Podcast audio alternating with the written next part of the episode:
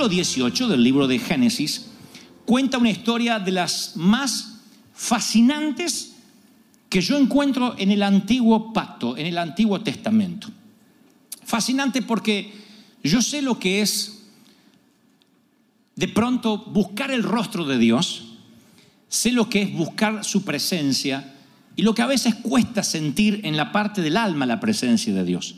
Aclaro en la parte del alma porque por lo general Dios está allí hablando a nuestro espíritu, pero como no lo sentimos en el alma, nos frustramos y pensamos que Dios no nos responde o que Dios no nos está hablando.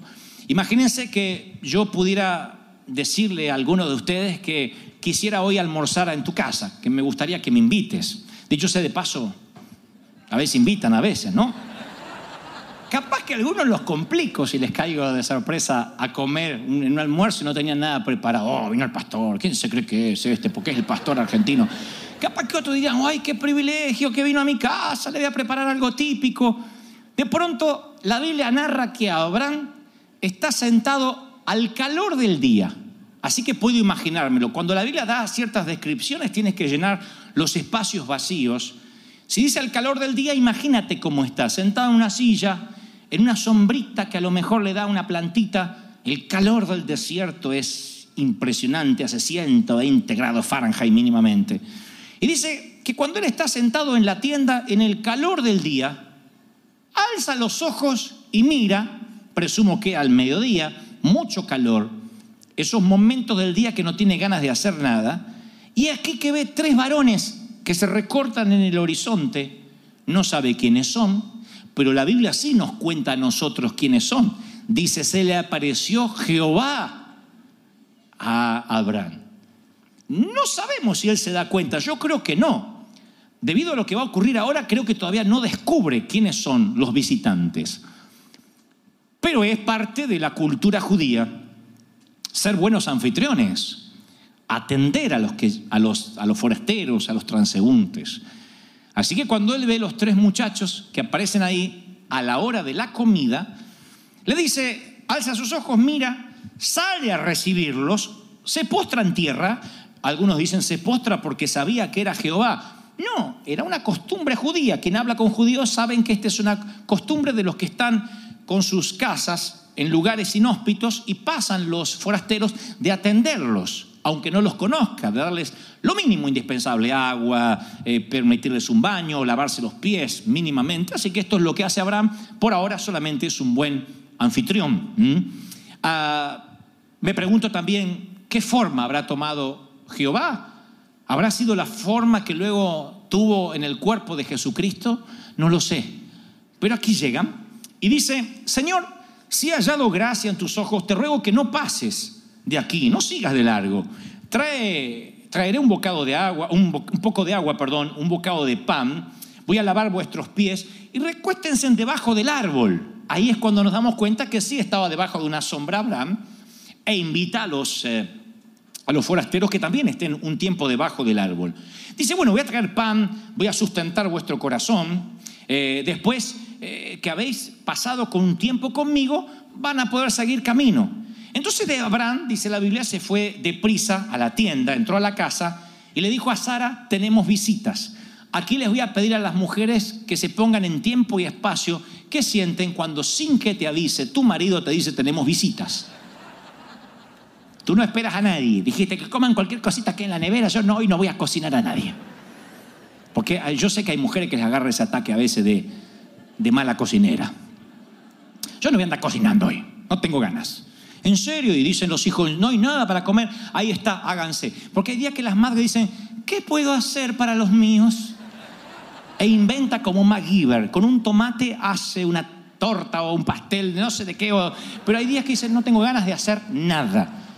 Creo que Sara está tan deprimida porque ella no puede tener hijos, porque tienen un problema familiar latente, que hablan día y día con su marido, que no tiene ganas de cocinar.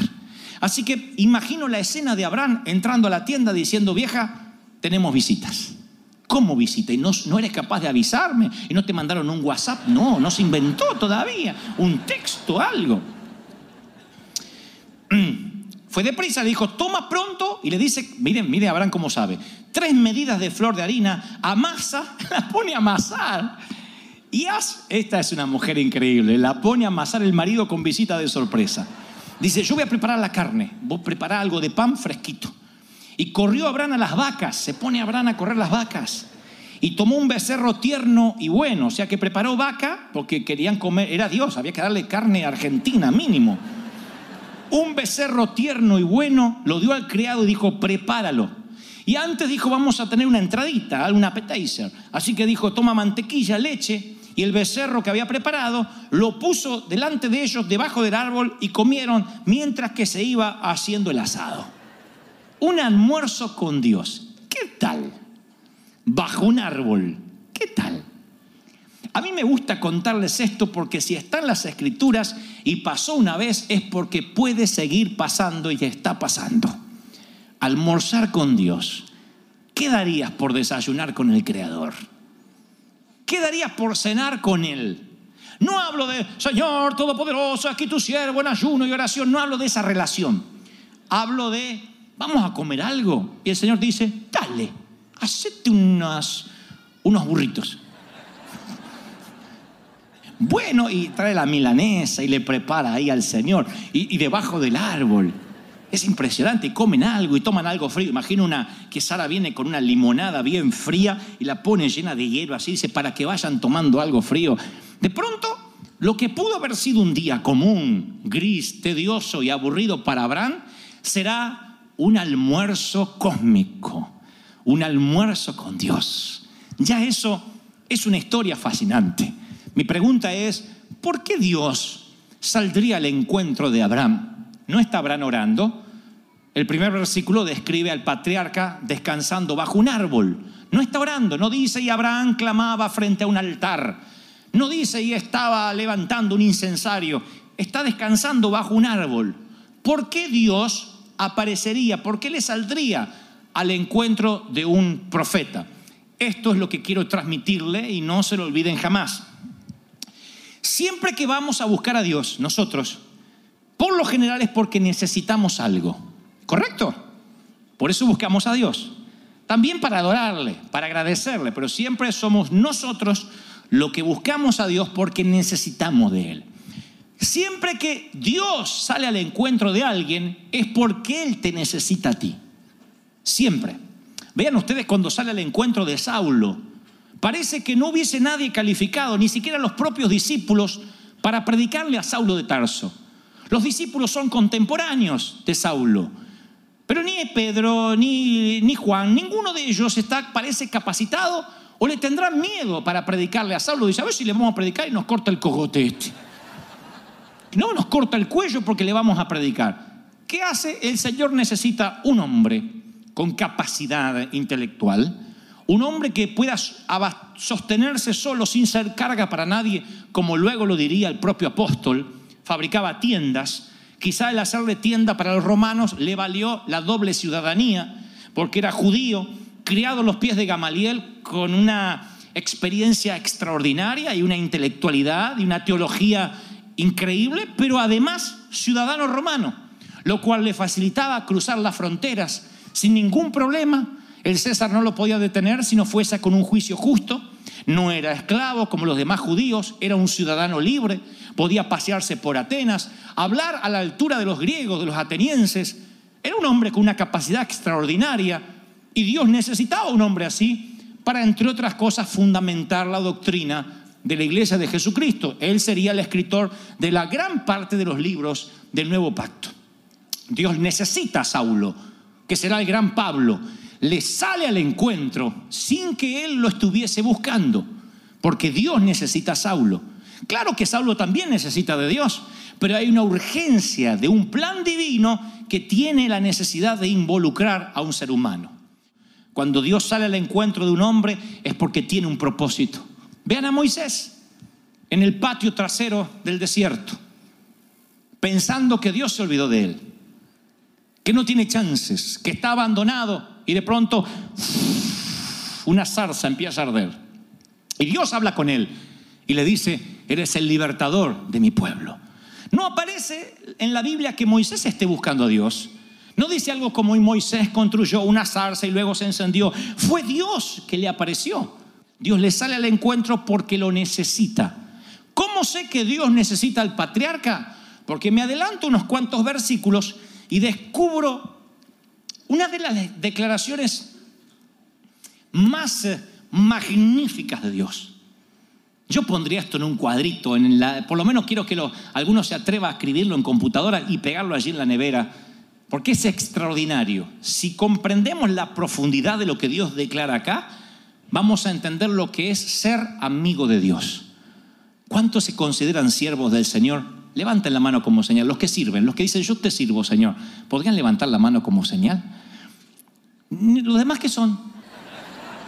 ¿Cuántos siervo es el que sirve? ¿Cuántos se consideran siervos del Señor, sirvientes de Dios en este reino magnífico? Levanten la mano como señal. ¿Te gustaría pasar de siervo a amigo? Hacer un upgrade. Ah, ¿Te gustaría pasar de siervo a amigo? El siervo obedece órdenes. El amigo accede a una mesa directiva con el padre. De repente se entera cosas que los siervos no. Por eso algunos van a ser siervos toda la vida y otros serán considerados amigos. Dice esta declaración magnífica del Señor. Y Jehová dijo, estoy leyendo el versículo 17 del mismo capítulo 18. Jehová dijo, ¿Le voy a esconder a mi amigo lo que voy a hacer?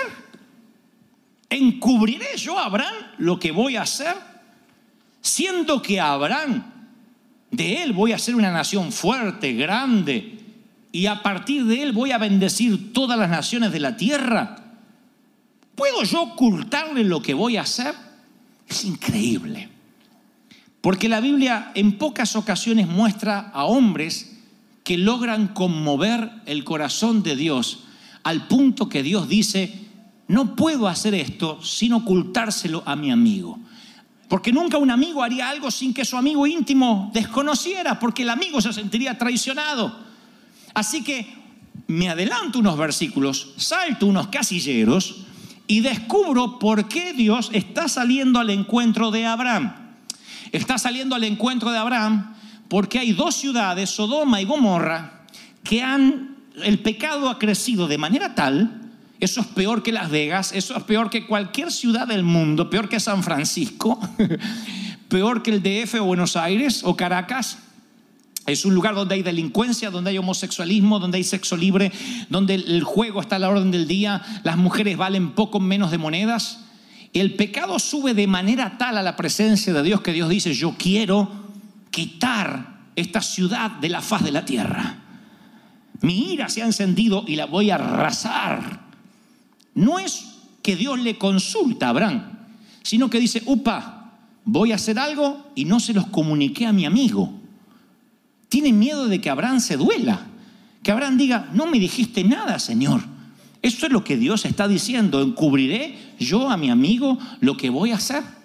Así que me imagino que esa mañana en el cielo para que ustedes puedan ubicarse en la historia junto conmigo, Dios le dice a dos de los ángeles, ¡Eh, Gabriel, ¿qué estás haciendo? Tocando el arpa. Miguel, ¿qué estás haciendo? Limpiando el arpa de Miguel, de Gabriel. Vengan, acompáñenme en que tenemos que ir a ver a Abraham. Así que hacen un viaje cósmico, toman una, una forma humana, porque nadie puede ver la gloria de Dios en su, en su deidad divina y permanecer vivo, toman una forma humana y aparecen allí en el encinar de Manre, aparecen en la, se recortan en el horizonte porque van a tener un almuerzo divino con Abraham. Así que le aparecen y eso es lo que van a hacer. Van a hablar respecto a Sodoma. ¿Por qué sé que van a hablar respecto a Sodoma? Porque luego que el Señor dice, presten atención, ¿encubriré a mi amigo lo que voy a hacer? No, no puede ser porque yo lo voy a bendecir. Así que lo lleva Abraham luego del almuerzo a una parte alta de una montaña y le dice, mira, esta es Sodoma, esta es Gomorra, el pecado de ellos se agravó en extremo, así que quiero contarte que los voy a destruir. Ahí Abraham dice, ¿y si hubiese 50 justos dentro de la ciudad? ¿Matarías a los justos con los impíos? No. Si hubiese 50 justos, yo perdono a la ciudad por amor de los 50. Ahí empieza el regateo judío de Abraham. Hazme descuento. ¿Y si hubiese 40? No. Si hubiese 40, yo no destruiría. ¿Y si hubiese 45? Por amor de los 45, no destruiría la ciudad. Y, y perdona que hable una vez más. ¿Qué, ¿Qué tal si hubiera 40 o 30? Llega a 10. ¿Qué tal si hubiese 10 justos dentro de la ciudad? Dios dice, por amor de los 10, yo no destruiría la ciudad. Abraham ya no se atreve a regatear, pero si hubiese dicho, y si hubiese uno, Dios hubiese dicho, por amor del uno, no destruiría la ciudad. Miren lo que puede hacer un poquito de sal en una ciudad. Cuando escuchen ustedes por ahí que todo se va a destruir, que viene una inundación, que viene el terremoto, San Andrés, que viene un meteorito, a menos que Cristo haya venido y la gracia de Él se hubiese ido de esta tierra, Dios no permitirá que nada malo pase si hubiese un grupo de justos en Anaheim orando, clamando, ayunando, buscando a Dios y adorándole cada fin de semana. Por nosotros Dios bendecirá esta ciudad. ¿Cuántos lo creen? Dígame amén. Pero he aquí el detalle chato, dijo San Cantinflas. He aquí el detalle. Yo me fui desde el almuerzo directamente cuando Abraham está regateando con Dios respecto a Sodoma, que era el asunto por el cual le compete a Dios que le salió al encuentro. Mientras tanto, en el medio hay toda una historia extraordinaria que muestra cómo opera Dios. Siempre que Dios nos pide algo porque Él sale a nuestro encuentro, Él conoce que para usarnos como canal de bendición, no se olviden lo que les diré, muy importante. Yo lo aprendí a los golpes y no quiero que ustedes lo aprendan a los golpes y lo pueden aprender oyendo. Siempre que Dios te llama para algo grande, Él sabe que para usarte como canal de bendición tienes que estar estable, bien, emocional, financiera, familiar, sentimentalmente, físicamente, porque Él sabe que necesita tener a un hombre o a una mujer en el campo de batalla y tienes que estar lo mejor posible. No digo que te va a ser millonario porque te va a llamar al, llamado. Hay, hay milloneros que dejan todo. Pero aún dejando todo, están estables emocionalmente, sabiendo que están cumpliendo la voluntad de Dios. Dios no va a enviarte a una gran misión si tu cabeza no se puede enfocar debido a un problema que no te deja pensar en cosas más grandes porque el árbol te está tapando el bosque. Dios sabe que así funcionamos los seres humanos. Yo te digo que tu mamá, tu papá, tu hijo ha tenido un infarto, un problema o un accidente y durante el resto de las semanas y el mes no vas a pensar en otra cosa que en ese accidente. ¿Cómo fue? ¿Cómo se pudo haber evitado? ¿Por qué lo dejé? ¿Por qué no hice? ¿Por qué no pudo? ¿Por qué no hizo? ¿Pero cómo? ¿Y qué va a pasar? ¿Y cómo va a quedar? ¿Y en qué le va a afectar? Te llena la cabeza porque así Dios nos formó, así fuimos cableados. No es que eres preocupón, eres humano. No sé si está en la Biblia, no sé en qué versículo agarrarme, aferrarme, pero esta historia de Abraham para mí es argumento suficiente para decir, Señor, yo puedo caminar millas y millas y millas, leguas, donde tú me mandes, pero por favor, ¿me sacarías la arena del zapato? Porque una cosa es caminar bien y otra cosa es que te aprieten los zapatos. ¿Usaste zapatos que te aprietan que decidiste estrenar un domingo? Yo sí. Me saqué los zapatos acá arriba, casi me muero. Porque el dedo chiquitito, no es gran cosa tampoco, pero el dedo chiquitito estaba subido así arriba como diciendo, por favor, sáquenme de aquí, sáquenme de aquí. Llegas a casa y sacas el zapato así con bronca y los dedos se abren camino a la libertad como una empanada que se abre. Un dedo para allá, un dedo para allá, otro para allá. Abraham tiene una arena en el zapato. ¿Cómo Abraham se va a subir una mesa de junta, una reunión directiva, una reunión de board con Dios para hablar respecto a lo que va a pasar con una ciudad que Dios quiere destruir cuando él no puede tener hijos? Es un problema que no le deja ver nada. ¿Qué creen que es la charla matrimonial de él con Sara cada noche? ¿Qué pasará con Sodoma, vieja? ¿Qué me importa, Sodoma? No puedo tener hijos.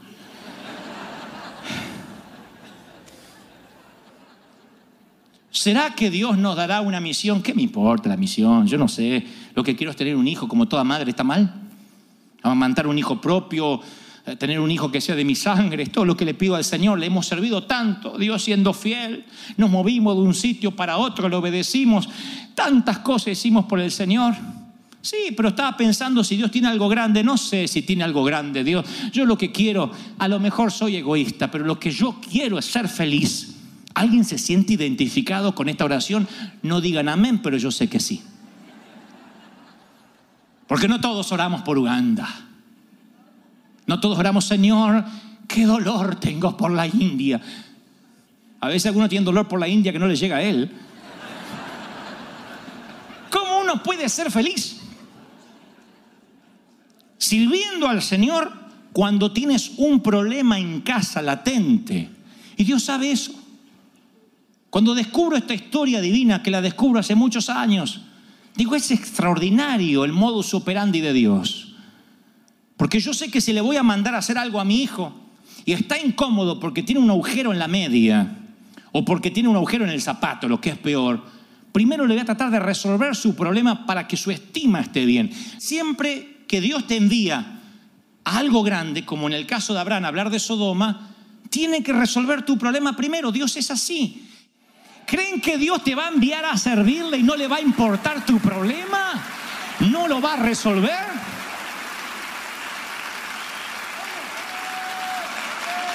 ¿O no? ¿Creen que Dios no va a resolver tu problema primero? ¿No va a arreglar tu arena en el zapato? Saquen esa mentalidad. Es que Dios me va a mandar en aflicción. No, las aflicciones van a venir después. Vaya que Abraham las tuvo. Pero Él te envía porque tiene que enviarte sabiendo de que el respaldo de Dios está en las cosas pequeñas como en las cosas grandes. Dios es tan grande que puede interesarse en tu uña encarnada y en la guerra de las Naciones Unidas. Ese es Dios. Yo no sé cuál es tu problema, ni sé qué es lo que te preocupa, pero sé que Dios te ha llamado muchas veces, ha querido almorzar contigo determinadas ocasiones, eventualmente en varias, y te has perdido grandes almuerzos y desayunos con el Padre, porque no podías dejar de pensar en tu problema. Así que cuando Abraham sirve el asado, Dios no le dice, luego del postre nos vamos a hablar de Sodoma. Le dice, ¿dónde está Sara, tu mujer? Ah, preparando la comida. Según el tiempo de la vida, de aquí nueve meses, ella va a quedar embarazada. No, te lo quiero contar ahora para que disfrutes el asado bien. Porque últimamente toda la comida te cae mal, ¿es cierto, Abraham? Sí. No sé si me cae mal, pero todo es sin sabor. Nada tiene sentido. Ni los asados, ni las vacas, ni los becerros, ni la mantequilla ni el pan recién horneado me sabe como antes. Hay tristeza en casa, ¿sabes? Hay tristeza. ¿Pudo haber sido ese el momento en que Abraham se da cuenta que está almorzando con la divinidad? Quizá. Quizá ahí dice, oh, ¿quién eres? Tu esposa tendrá un hijo. Sara está en la cocina y hace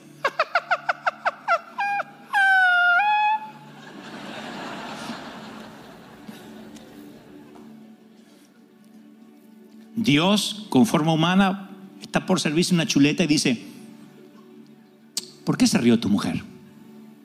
Ah, no, no, ella está loca, ya no. Menopausia. No. Se rió porque no cree. Pero me gusta que se haya reído porque tendrá un hijo y se llamará cada vez que lo llame tendrá que decir, a comer. Lávate la ropa. Risa. Para que se acuerde de nuestro almuerzo. Tómalo como un souvenir. Ahora sí, a disfrutar la chuleta. Y Abraham siente que lo que no tenía sabor tiene un sabor extraordinario. Lo que eran almuerzos aburridos, ahora nunca jamás será igual. Su vida no será igual, nunca jamás será tal como la conoció. Dios le acaba de resolver un problema. Llega la hora de los flanes o queso y dulce. Están comiendo y Dios dice, "Mm, a lo que vine. Vamos a, al monte. ¿Quieres un café? Mm, un café. Y luego a la montaña. Te hablaré de Sodoma. de lo que quieras. De lo que quieras. Es el mejor almuerzo de mi vida. Así es Dios. Y hoy, esta mañana, promediando esta hora, 2.21 de la tarde, y sé que tienen hambre, te invito a almorzar con Dios. Y en este almuerzo, Él no te hablará de las razones por las cuales te trajo aquí, ni te salió al encuentro. Él te preguntará qué te preocupa. Y sean honestos. Háblale de la arena del zapato que Él entiende. Él es Padre. Dile lo que te molesta. ¿Cuál es tu uña encarnada que no te hace disfrutar el asado, ni las comidas, ni el hogar, ni la familia? Dile lo que necesitas. Díselo, sin vueltas. Lo que te agobia, tus hijos, tu felicidad, esa enfermedad. ¿Se lo dices al Señor junto conmigo antes de almorzar? Vamos a orar por los alimentos, vamos a comer con Dios, pero antes el Señor dice, ¿qué te preocupa? Dime. Ya sabe el que te preocupa, ¿eh? Nada más que te lo quiere resolver y quiere que se lo digas. Inclina tu rostro, por favor, y díselo.